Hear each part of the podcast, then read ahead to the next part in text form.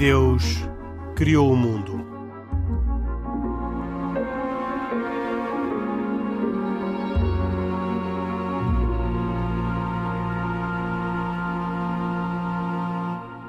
Boa noite. E Deus Criou o Mundo é um programa semanal de autoria e com produção de Carlos Quevedo. Uh, hoje com Pedro Gil e Isaac Assor, uh, participantes habituais neste programa, e também com Alexandra Chumbo, psicóloga, que convidamos para nos ajudar a compreender um tema que faz fronteira entre a religião e uh, a não religião, ou entre os temas de, religião e os temas de não religião. Explico.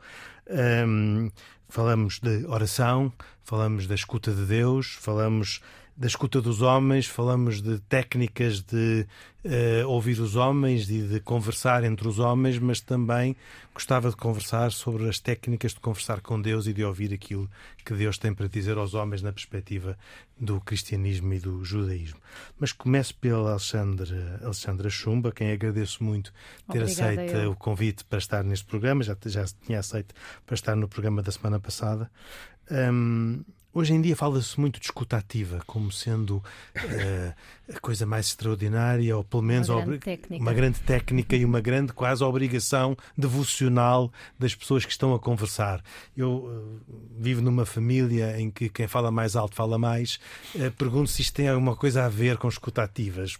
Suspeito que não. E, portanto, a escutativa há de ser uma coisa organizada, ordenada, muito diferente.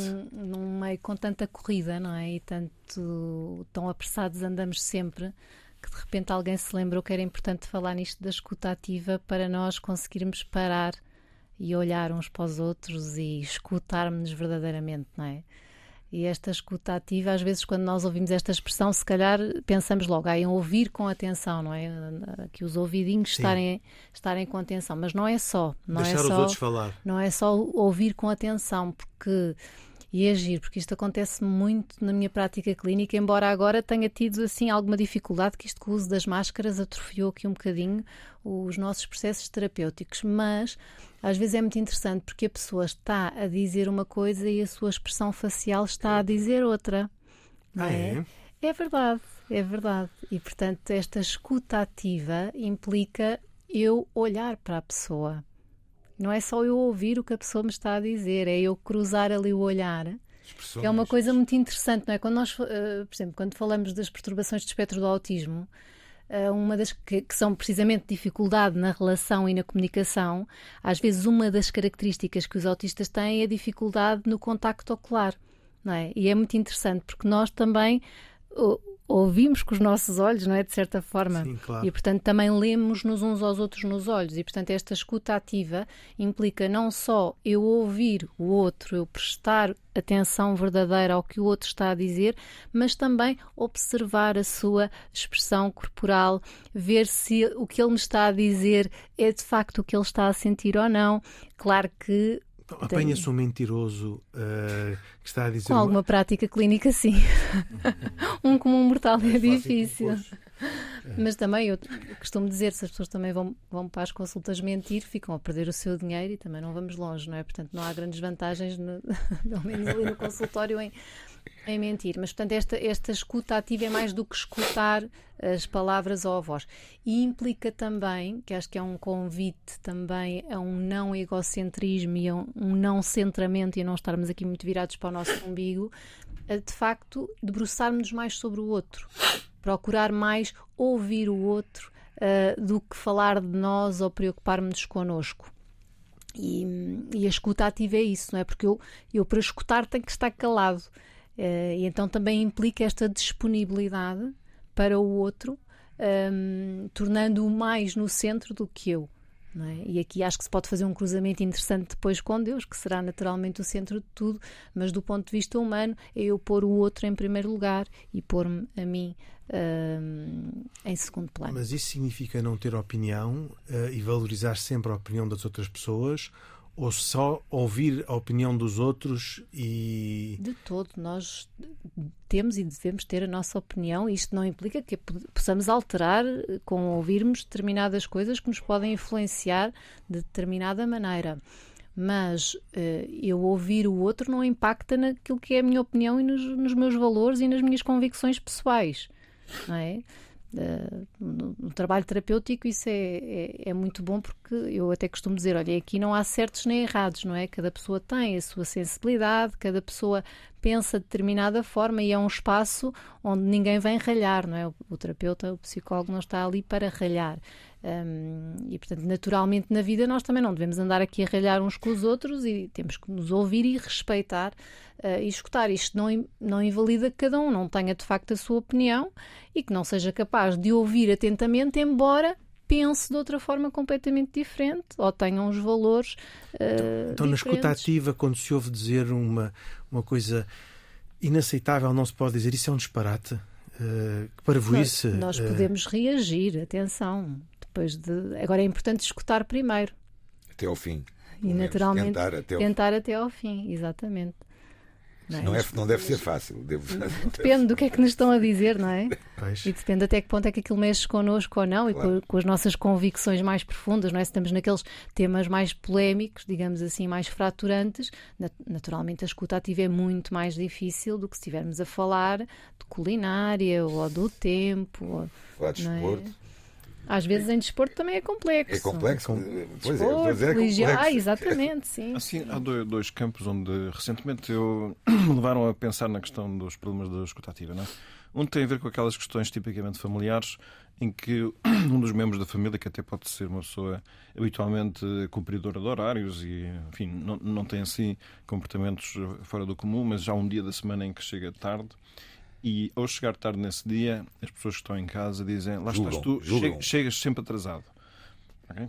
Que pode, é uma expressão que pode significar muita coisa, mas a primeira vontade de responder isso é mostrar a injustiça dessa acusação. Não, eu chego sempre a horas, hoje cheguei tarde, porque é que estás a dizer que eu chego sempre tarde? Não é?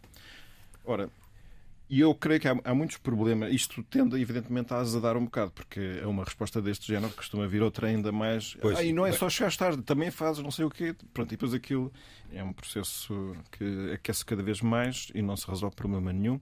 E torna é depois mais dificultoso o caminho da reconciliação, que é sempre o inevitável caminho que é preciso percorrer. não, não há outra hipótese.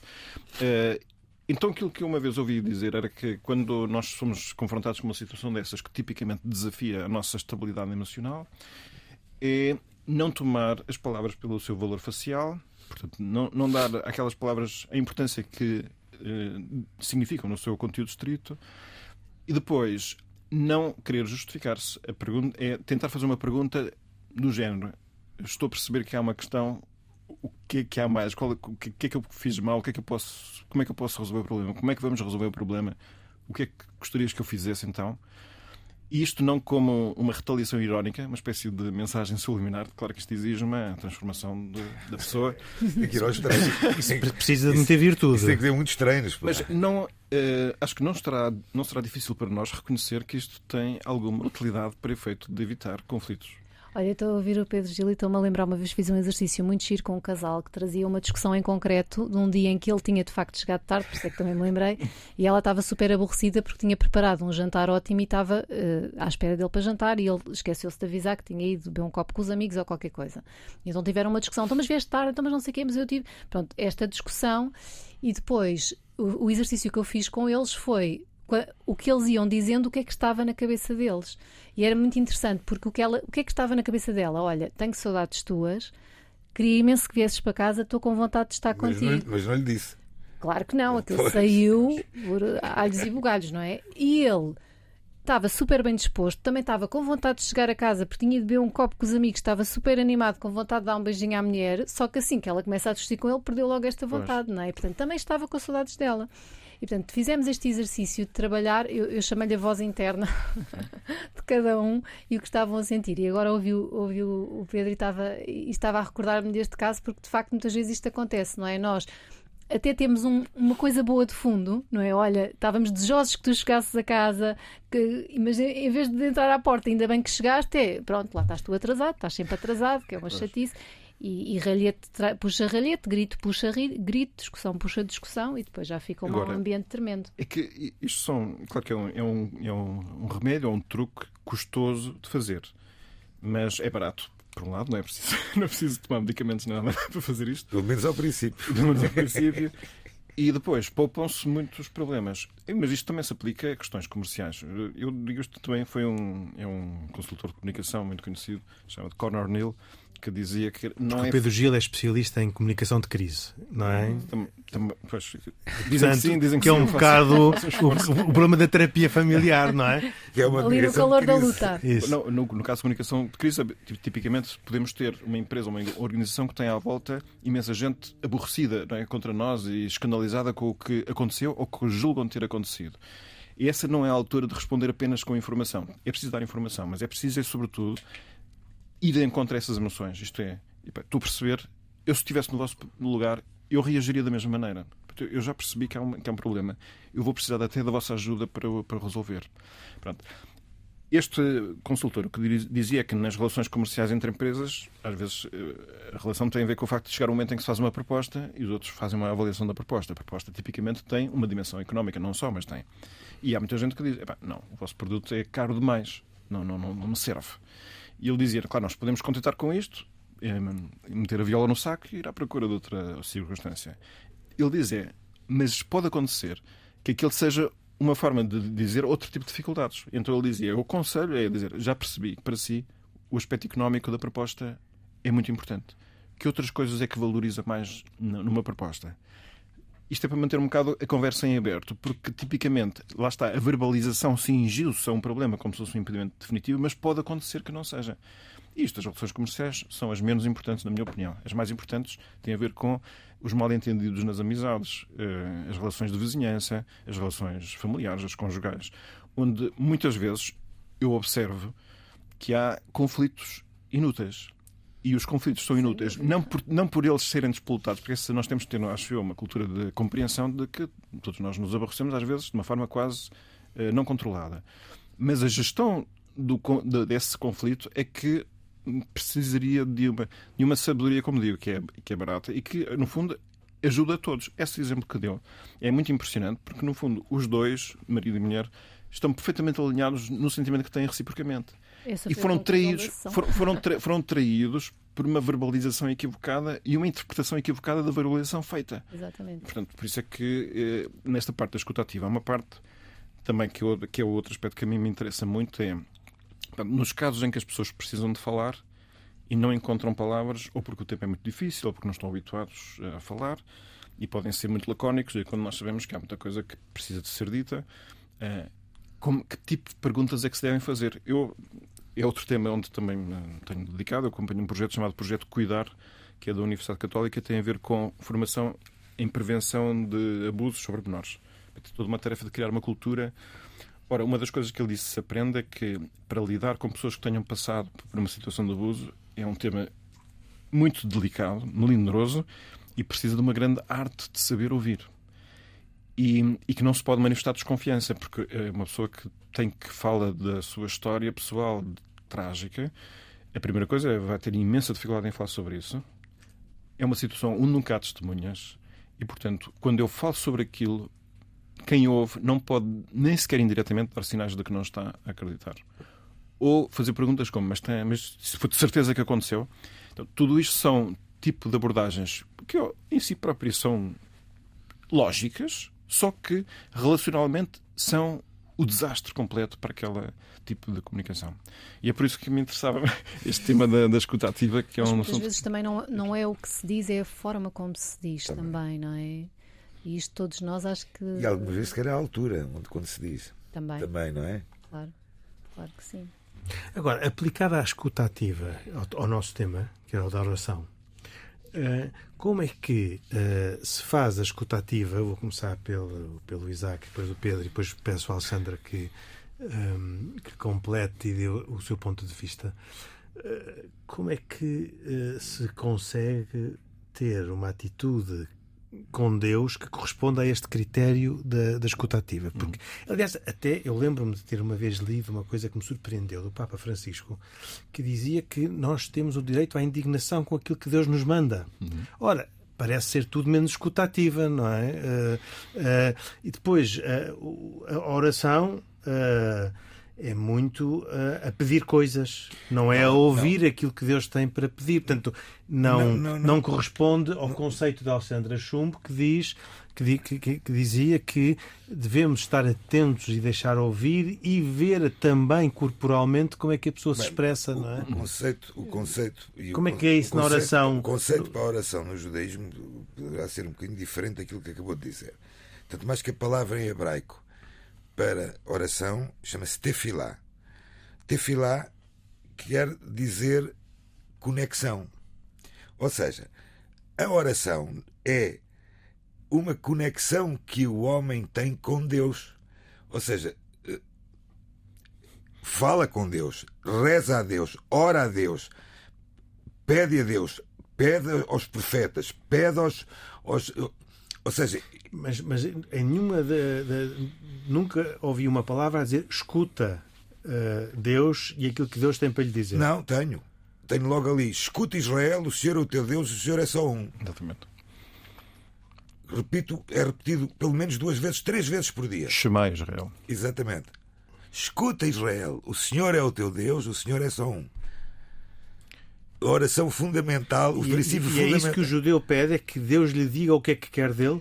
Ou aquilo que o judeu pede não, é que Deus não, lhe não, faça aquilo que ele Não, a oração, a oração no judaísmo, a tefilá, é uma conexão, uma ligação que o homem tem com Deus. Existe existe um, para, uns parâmetros para a oração, exatamente, existem livros de oração, mas não, não está estipulado que só podem ser aquelas orações.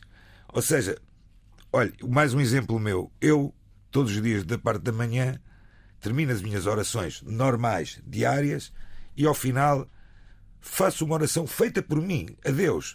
Tema livre e pedindo aos, pelos meus familiares, pelos meus amigos, pelo, pelo Henrique Mota, que já lhe disse várias vezes, inclusive, é a conexão que eu tenho. Eu estou a falar com Deus, eu estou a pedir a Deus. Uhum. E, peço que Deus me escute. Porquê? Porque eu também já antes já tinha dito: escuta Israel, o Senhor é o teu Deus, o Senhor é só um. E no cristianismo, Pedro Gil, uh, os cristãos uh, olham para Deus para perceber o que é que ele tem para lhes dizer neste exercício de escuta ativa ou eh, esperam que seja Deus que esteja a fazer o exercício de escuta ativa, eh, a ouvir aquilo que eles querem uh, dizer-lhe? Eu de vez em quando digo que há cristãos para tudo e, portanto, não são todos iguais. Deus para tudo, também é verdade. Mas gostava de dizer que a fé cristã é, é, é, é um, é um, tem ideias muito concretas sobre aquilo, os fundamentos de, daquilo que chamamos oração. E os fundamentos mais importantes são o facto de Deus ter querido o homem para conversar com ele. Portanto, não quer a conversa. E, e, foi esse canal que abriu logo desde o início e que, ele, que reabriu depois com a vinda de Cristo à Terra. Que, aliás, ele próprio não só eh, recebeu e viveu toda a tradição de oração que se herda do, do, do judaísmo, como ainda, ainda, por cima ele, ele próprio eh, ensinou a rezar, aliás, deu o exemplo de, de, de, como é que se reza. Sempre que, sendo que rezar é, sobretudo, falar a Deus face a face, como um amigo fala com o seu amigo. O que significa que há uma, uma confiança, um espaço de, de, abertura onde todos os sentimentos próprios da amizade se devem estar presentes. Uma amizade, ainda por cima, de caráter familiar, já que nós fomos eh, elevados à condição de filhos de Deus, cada um de nós. De cada uma das pessoas que está eh, a ouvir esta conversa, eh, isto é o que o cristianismo nos desafia a fazer, é fica a saber que está, eh, foi elevado a essa condição. Portanto, é, é de uma condição elevadíssima e, portanto, tem direito de acesso a Deus completamente. Essa conversa com Deus é feita com o coração, pode-se expressar em palavras, eh, deve é passar por todos os registros próprios de uma relação saudável de um filho de Deus com o seu pai Deus. O que significa aquelas coisas óbvias de pedir, portanto, quando um filho está aflito, tipicamente se pede ao pai, pede ao pai, pai. insistentemente. Eh, às vezes eh, pede perdão também, com facilidade, quando as coisas correm mal, a pessoa nota que não esteve bem e, e, pronto, e, e quer uma cura. O que pode não estar tão habituado é agradecer tanta coisa boa que acontece na vida e talvez até a mais rara, que é gastar tempo em, naquilo que se chama adoração. Adoração é aquela conversa pela qual nós reconhecemos a bondade do outro nós transformamos isso mais ou menos na experiência humana, na, na, relação romântica, em que, quando existe um afeto grande entre duas pessoas, se permitem, com liberdade de forma, expressar essa admiração e afeto e alegria por poder ter uma vida em conjunto. Não é? É, com Deus é a mesma coisa.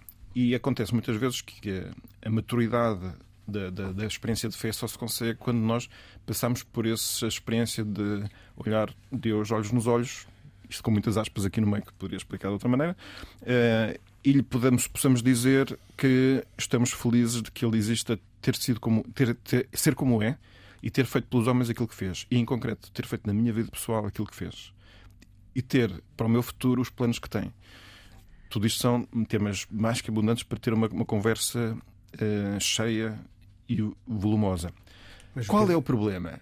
O problema é que, embora Deus pudesse estar aqui sentado a esta mesa e pronto, até lhe dava um microfone, está, isto, exatamente, mas estar de forma a poder falar ao microfone não está. Pronto.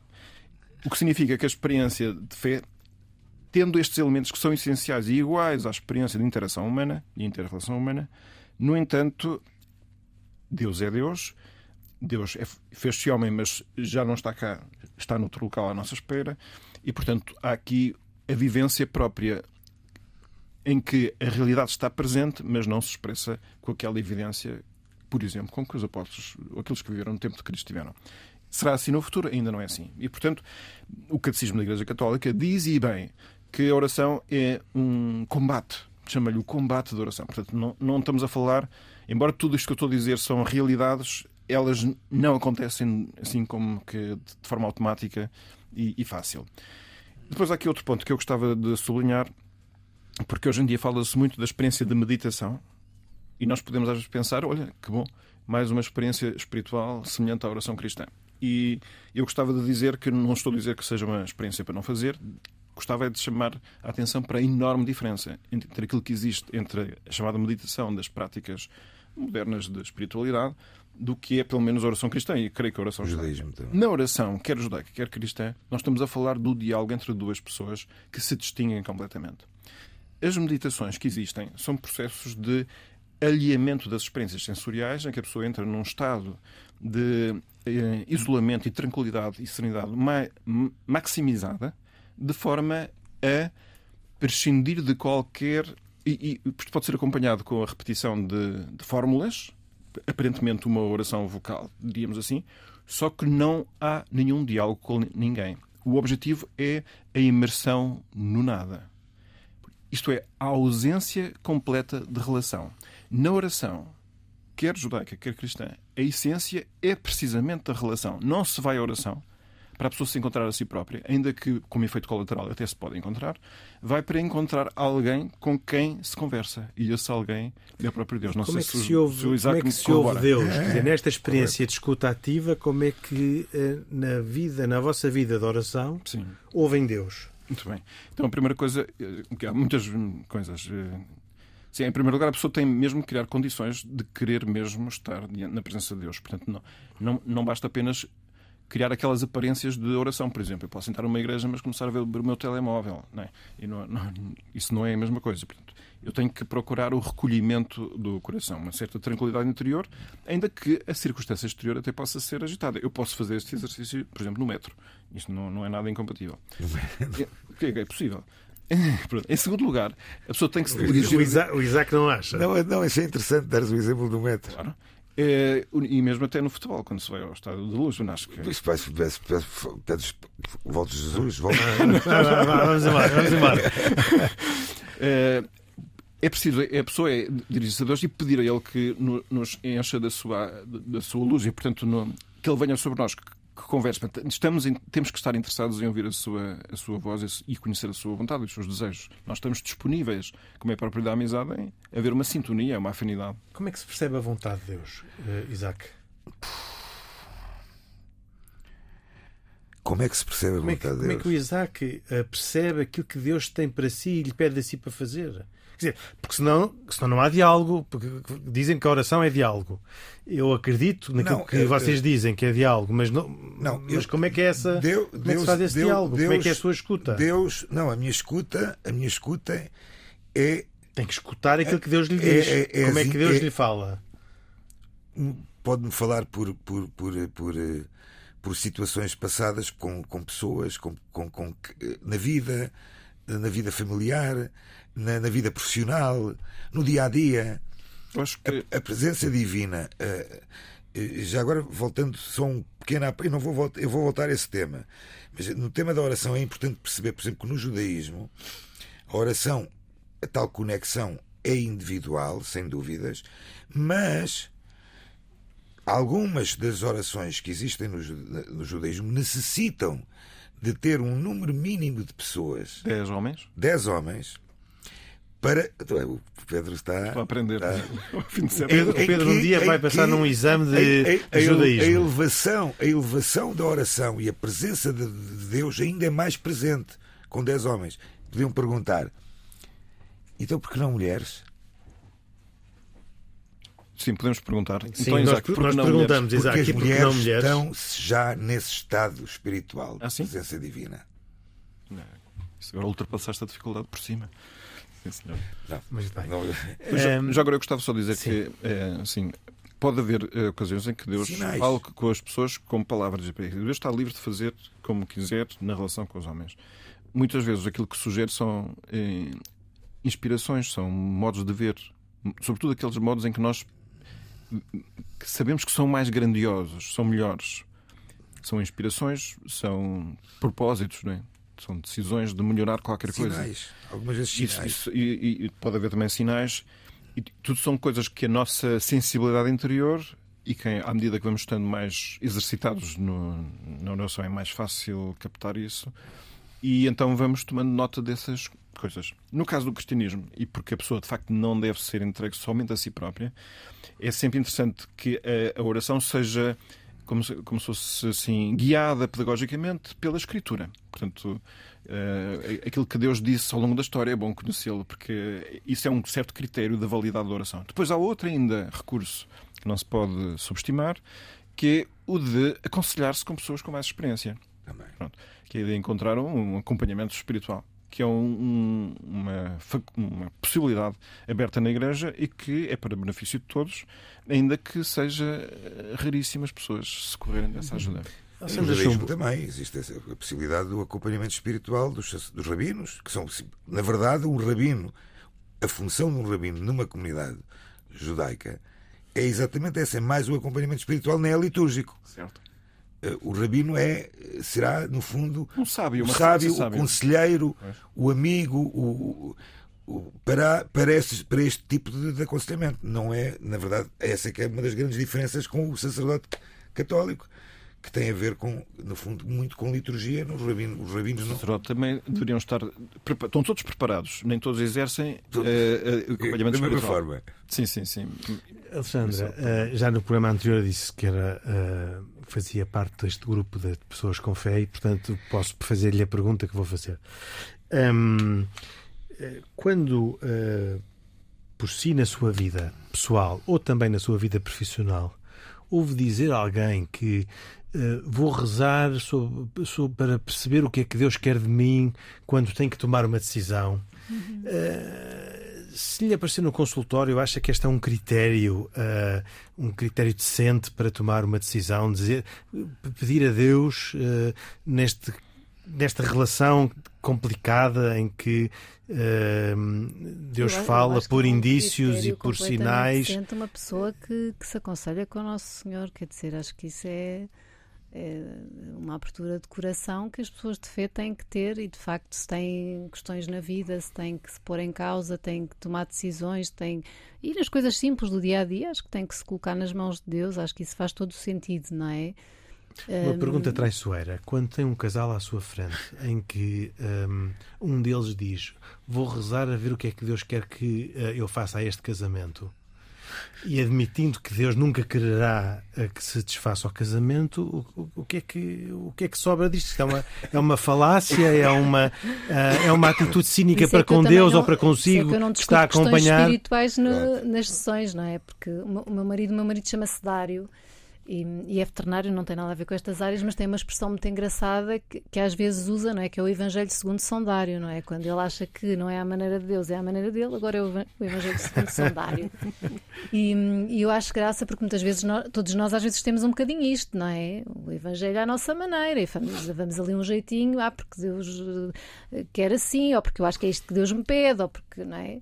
Eu acho que é muito interessante aqui, cruza muito bem e, e eu gosto sempre de, quando posso dizer isto, a religião tem muito de saúde mental, uh, na medida em que uh, a oração é um convite a um descentramento. Não é? Eu não sou o centro.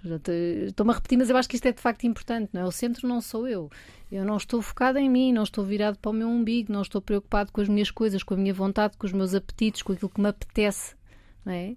Eu devo fazer aquilo que eu penso que está correto, não é? E se eu sou uma pessoa de fé, isso também vou tendo formação nesse sentido, vou procurando crescer espiritualmente, eu naturalmente também vou percebendo o que é que Deus me pede, o que é que a Igreja pede, o que é que, o que, é que as, estas pessoas, os sacerdotes, o diretor espiritual, o que é que aconselha. Portanto, Mas às isso vezes, é, é uma compreensão vezes, sobre o bem e o mal. Muitas vezes não é o que me apetece, nem aquilo que, que eu acho que humanamente devia fazer.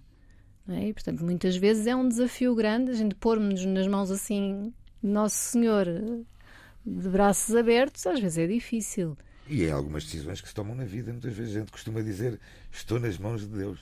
Pois. Agora. Não é? Isto. Eu, eu cada um depois sabe da sua relação com, com o Nosso Senhor e até que ponto é que se entrega verdadeiramente ou não. Uma vez ouvi um, um sacerdote na, numa homilia na, na, Universidade Católica dizer uma coisa engraçada, que era, estavam uma série de padres a tomar o pequeno almoço, não é? aquele, aquele típico pequeno almoço de ovos mexidos, com bacon, com, não é?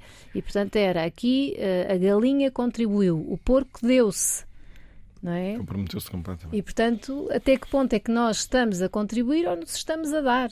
E isto em consciência, e aqui o cruzamento interessante com a saúde mental faz toda a diferença, porque nós, cá no nosso íntimo, em princípio, se somos pessoas equilibradas e humanamente estáveis, nós sabemos se estamos a ser sérios na vida ou não. E nós sabemos se nos estamos a dar e a, ou a comprometer verdadeiramente. Portanto, nós percebemos a diferença. Eu acho que é, é importante. É, sendo muito conveniente e necessário e o mais possível pedir a Deus luzes para acertar nas coisas que fazemos, é não esperar que Deus substitua a nossa decisão. Portanto, isto é que nos dê um sinal qualquer. Mas, mas, o, mas o Pedro Gil há bocado falava que Deus tem um projeto para, para a pessoa. Claro que tem. Então, se ele tem um projeto, é, é suposto que a pessoa eh, crente procure encontrar esse projeto e, e conformar-se com ele. Mas os projetos de Deus, tipicamente, são aqueles em que abrem um espaço para a nossa decisão livre. E, portanto, nunca se apresenta como um, um projeto a que eu não posso fugir. É, é, é uma relação estranha, mas é, é, é uma coisa parecida com aquilo que fazem os pais bons que educam bem os filhos, não é? Que é conhecendo muito bem, dar sinais suficientes para ele seguir, saber seguir o, seu o, que, o caminho que deve seguir. Mas quem tem que o seguir é, é ele. ele. E o pai está lá ao ponto de fazer como faz o Google Maps, que é se não fizeres por esse caminho, eu estou cá na mesma para te tentar ajudar. Nem que esse caminho fique comprometido definitivamente. Eu não te abandono como pai. Portanto, essa relação com Deus, porque senão nós podíamos entender um bocado a, a, a oração à maneira de, de magia. É, é, vamos à procura aqui de um estratagema de caráter estranho ou mágico, de forma a eu ter a solução pré-determinada já no seu detalhe. Já ter a solução. Pronto. No fundo, já ter a solução. E eu acho que isso não, acho que não é essa a ideia. Não, não, não estou a ver em toda a história, da história sagrada do, do, do, do povo eleito, é a mesma coisa, não é? É Deus sempre ali a tentar encaminhar de vez em quando, com estratagemas mais ou menos suaves, não é? Uns desvios aqui, outros desvios Exatamente. Exatamente. Mas sem nunca desistir da aliança, porque, isso é o, porque os dons de Deus são irrevogáveis e aqui o Isaac. E o primeiro exemplo que tivemos nas Escrituras tem a ver com Noé. A história de Noé é incrível.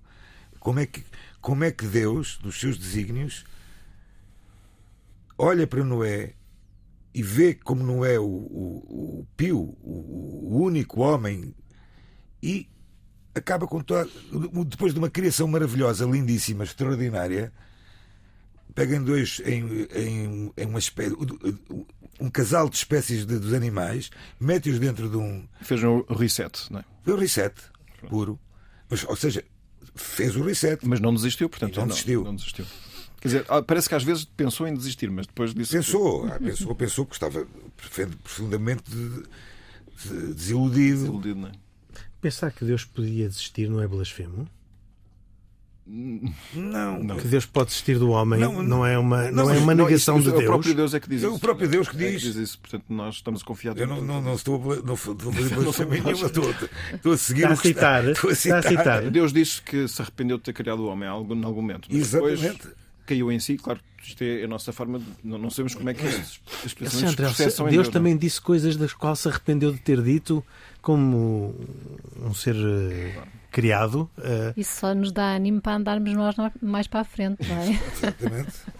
Há bocado disse uma coisa que eu gostava que elaborasse só uh, em pouco tempo para ver se ainda temos uh, oportunidade de falar das recomendações. Um, disse que a religião é uh, uma, uma, uma, forma muito relevante de saúde mental. Uh, uh, percebi bem. não porque, porque... Não, não, foi, não foi isso. Eu, eu, ouvi com muita atenção o que disse sobre isso. Então, e acho muito porque... interessante a forma que. Já agora. Pode ser que muitos como Sim. eu tenham ouvido mal e pois, eu... Ou eu, não tra... ou eu assumo que posso não ter dito então, bem, não é? O que eu queria aqui dizer é que, de facto, a religião cruza muito bem com a saúde mental. Isso cruza muito bem com a saúde mental. Nesta medida de que eu, em consciência, eu, Alexandra, sei no meu íntimo o que é que sinto e o que é que se passa cá dentro e as escolhas que faço, ainda que vocês possam não saber, porque eu posso até comportar-me de determinada forma, mas cá dentro do meu coração ter outras coisas, não é? E de facto, aquilo que Deus nos pede é que sejamos bons, hum. não é? E que tenhamos bom fundo, este bom coração. E aquilo que nos traz estabilidade mental é de facto sermos bons. É agirmos corretamente, é sermos pessoas equilibradas. É? E é isto que nos traz saúde mental também. É? Depois, claro que há aqui exceções e podíamos fazer aqui um programa sobre perturbações da saúde mental, coisas específicas, mas pronto, estamos a falar assim no normal de pessoas equilibradas, estáveis, que não fazem medicação, que não têm perturbação nenhuma do ponto de vista psíquico, ok? E, e, o que essas pessoas, uh, o, que as, o que lhes traz bem é aquilo que a Igreja defende que é bom para, para o ser humano, aquilo que o Deus nos pede. Não é? Oh, sim, sim, sem dúvida, sem igual. dúvida, igual. Ou o Islão para, para os é? muçulmanos. Muito bem, é muito, muito interessante essa, essa perspectiva. Não, achei, achei bastante Ninguém é equilibrado a fazer o mal, vá, vou reduzir assim um, uhum. E esse cruzamento com a, com a saúde mental, obviamente que não pode existir se, se for criada para fazer o mal, não é? Pois, em princípio, não. E quem faz mal, uh, se não foi criado para fazer o mal, tem sempre noção disso? Ou há as pessoas que estão desequilibradas? E... Portanto, aqui depois temos as, as questões patológicas, não é? Quando elas existem, e aí é outro mundo. Vamos Portanto, uma pessoa assim. normal, em condição Mas uma normal. Pessoa consciente uh, não é feliz a fazer o mal, não. É feliz, não. não é feliz a fazer o mal. Muito bem. Um, temos cinco minutos para para uh, recomendações. Uh, uh, já vou passar ao Isaac, mas começo pelo, pelo Pedro Gil. Eu tenho aqui uma sugestão que acho das mais interessantes que alguma vez trouxe aqui, que é a comédia olegrafia. Como? Comédia olegrafia. Isto é? E não sabem o que é. Pronto, eu jogava que vocês eram pessoas cultas, vejo que afinal não. então, está até, até o dia Como é que 24 o Pedro Gil pode estar feliz a, a fazer o mal? Porque estamos aqui a chincalhar, não é? Fazer, fazer não humor. Nada. É, isto é um humor incompreendido. Ok, ok, ok. O, teatro quinhentista português é extenso e rico e está ainda muito por descobrir. E eu também não, não, não conhecia isto. Não é? O Teatro Mais Um, que foi fundado há 40 anos, e a encenadora e investigadora Silvina Pereira ajudam que o grande público possa conhecer sem o deixar limitar aos corredores da academia. Em concreto, falam de um Jorge Ferreira de Vasconcelos, não sei se já ouviram falar. Claro, eu do teatro conheço o Gil Vicente e pouco mais. desta época, isto é século XVI. E ele é um vulto imenso e insistentemente esquecido. E a peça chama-se Comédia Holografia, que textualmente holografia significa escrita sobre o passo. Portanto, é uma comédia de caráter palaciano que está a ser representada na Igreja Convento da Graça, com bilhetes na Ticketline. E eu assisti à, à, à, estreia porque conheço um dos atores, que é o Júlio Martins, um grande ator, e, e achei um, um, espetáculo interessantíssimo, porque não só é divertido, como eh, está muito bem feito, com uma linguagem rítmica muito boa, a encenação do mais simples, mas muito cativante, e para mim o mais surpreendente. Aquilo é dito no português da época. Portanto, é até aprendermos aquele idioma tem que passar para aí meia hora. Mas vamos aquecendo e vamos percebendo cada vez mais. depois no Google Translate. E depois aquilo é tal e qual, aquilo é tal e qual, é, é, é, é exportável para o momento atual. Isto é, não, os temas e as relações de, de comédia não estão fora de moda. E esta é a minha sugestão. Posso dizer uma coisa? Agora lembrei-me, estava a ouvir o Pedro Gil, uma recomendação rápida, assim, ainda a propósito da escuta ativa e do, do tema de hoje, não é? Que é o humor usarmos o humor a nosso favor. E vou contar só por graça um episódio que aconteceu há pouco tempo lá em casa. Nós temos seis filhos e de vez em quando há uns que irritam mais a mãe. E a mãe estava assim muito zangada e estava a refilar, a refilar, a refilar. E o meu marido vem por trás e diz assim, mas com um ar muito sério, mas depois desmanchei-me a rir. Como é que é? Damos para a adoção? e eu tive que me desmanchar a rir. Isto para prevenir estes estados que o Pedro Gil também falava de às vezes mau ambiente e de Olha, discussão atrás de discussão. O meu marido podia se ter zangado comigo, não é? Podia ter chamado a atenção porque eu estava a ser verdadeiramente chata e, portanto, às vezes o humor, também, agarrando aqui nesta ideia da peça, o humor às vezes também é uma boa estratégia para usarmos todos uns com os outros em casa, com os amigos e. Grande um recomendação da Alexandra Chumbo e agora finalmente a do Isaac Bem, eu, Assor. eu, eu, vou fazer uma recomendação. Eu, eu, a data vai ainda longe, provavelmente vamos falar sobre isso mais tarde, mas no dia 24 e 25 de novembro vai haver o quarto colóquio internacional Diálogos Luso-Sefarditas, em Tomar, no, no auditório Dr. José Baiolo Pacheco de Amorim, no Instituto, Instituto Politécnico de Tomar. Uh, portanto, isto é organizado pela Câmara Municipal de Tomar, pela Sinagoga de Tomar também. Convém lembrar que a Sinagoga de Tomar é a sinagoga mais antiga da Península Ibérica. Mas não tem culto? Não, não, quer dizer, tem culto de vez em quando, muito esporadicamente. Não, não há uma comunidade. Não há uma comunidade judaica, uh, mas uh, pronto, onde neste momento também está o Museu Abraão Zacuto, dentro dessa sinagoga. Portanto, acho que este diálogo luso-sefardita será muito interessante se puderem participar. Agendado. Agendem, por favor. Muito, muito obrigado. bem. Uh, Alexandra Chumbo, muito obrigado por ter Obrigada aceito eu, o convite um para participar neste programa. Alexandra Chumbo é psicóloga, ajudou-nos a compreender uh, o tema da oração na perspectiva, no enquadramento das técnicas da escuta ativa. Quem só chegou agora pode ouvir este programa e todos os outros em rtp.pt uh, e perceber de que é que aqui falamos hoje.